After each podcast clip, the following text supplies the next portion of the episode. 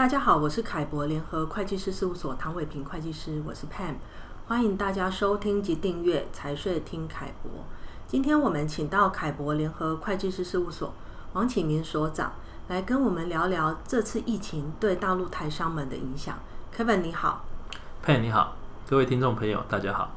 Kevin，我们都知道你经常往来两岸，能不能和我们聊一聊这次的疫情对台商们的影响呢？哦，对很多老板而言，二零二零年真的是惊心动魄的一年。从过年前大家只是持续关注疫情的发展，到复工初期面对员工返工率低，以及地方高规格防疫措施导致成本大增，再接着就面对欧美的防疫措施拖垮整个消费市场，导致大家都看不清楚二零二零年下半年订单的情况。那 Kevin，你之前就有提到过，呃，台商会有退出潮。那随着这次疫情的情况，你觉得台商退出的情况有因此而增加吗？许多台商在大陆的营运其实早已经接近他们的损益两平点。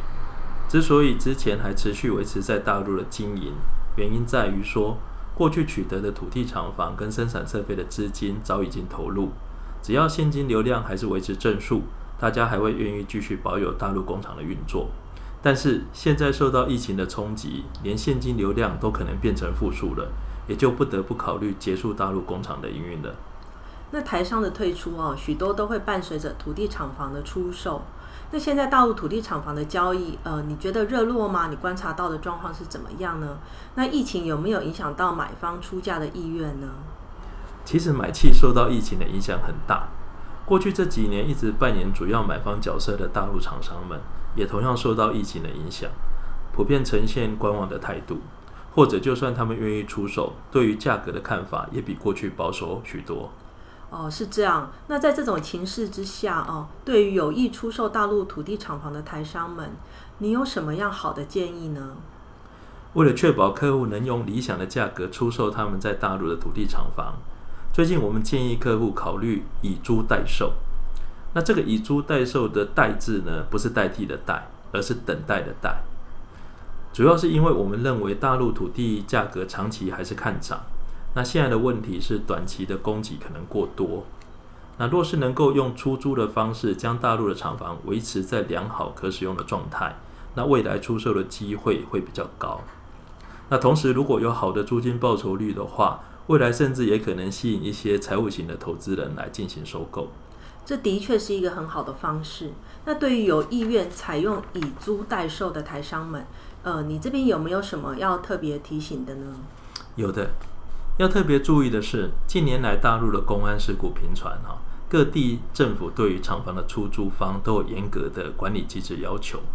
那一般包括要负起审核承租方的生产安全。确保他们不影响整个消防动线。另外，编制应急救援预案的责任都是被附加在这个出租方身上的。那另外，如果有涉及一个厂区有多栋厂房的分租问题，这个影响层面会更广。那需要事事先跟当地政府来沟通。所以我们建议客户呢，要有专职的人员来负责这些作业，然后落实相关单位的要求，同时还要经常性的做实地的检查。并且要留下书面的记录，以便真的有公安事故发生的时候，可以理清相关的责任。听起来好像有蛮多工作都是需要做的，而且也需要很专业的人员来处理啊。那一般台商公司的同仁能够负责这么专业的这些工作吗？老实说来是不太容易了哈。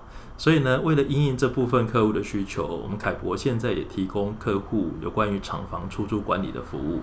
那如果有这方面需求的客户，也欢迎随时跟我们联络。好的，谢谢 Kevin 今天的说明。针对这个议题，大家可以参考凯博联合会计师事务所网站上面凯博观点的相关文章。如果有任何问题，也欢迎直接洽询凯博联合会计师事务所。谢谢大家的收听。